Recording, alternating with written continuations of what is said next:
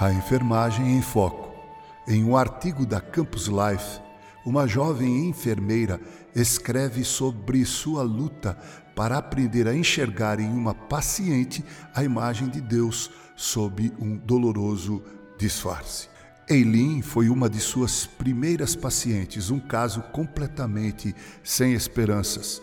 Um aneurisma cerebral, escreve a enfermeira, impedia que ela tivesse consciência de tudo que ocorria em seu corpo.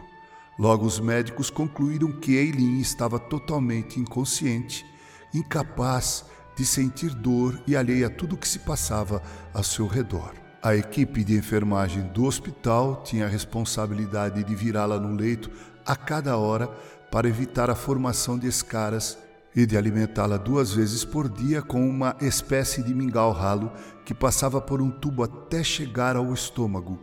Cuidar dela era uma tarefa ingrata. Em estados tão graves como esse, dissera-lhe uma enfermeira mais antiga do hospital, você precisa desligar-se emocionalmente da situação. Em consequência disso, Eileen começou a ser tratada cada vez mais como um objeto, um vegetal. A jovem enfermeira, porém, decidiu que não trataria aquela paciente assim. Ela conversava com Eileen, cantava para ela, incentivava-a e chegou até a presenteá-la com algumas lembrancinhas. Certo dia, quando a situação ficou realmente muito complicada, sendo a ocasião ideal para a jovem enfermeira descarregar toda a sua frustração sobre a paciente, ela, pelo contrário, agiu com extrema bondade. Era então dia de ação de graças. E a enfermeira disse à paciente: Ei, querida, eu estava muito mal-humorada esta manhã, porque hoje seria o meu dia de folga. Mas agora que estou aqui com você, Eileen, sinto-me feliz. Eu não poderia deixar de vê-la no dia de ação de graças. Você sabia que hoje é o dia de ação de graças? Nesse exato momento, o telefone tocou. Enquanto se virava para atendê-lo, a enfermeira olhou de relance para a paciente.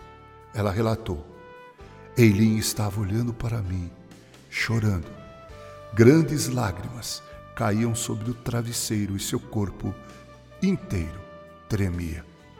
Aquela única manifestação de emoção que Eileen deixou transparecer foi suficiente para mudar a atitude de todos os funcionários do hospital em relação a ela.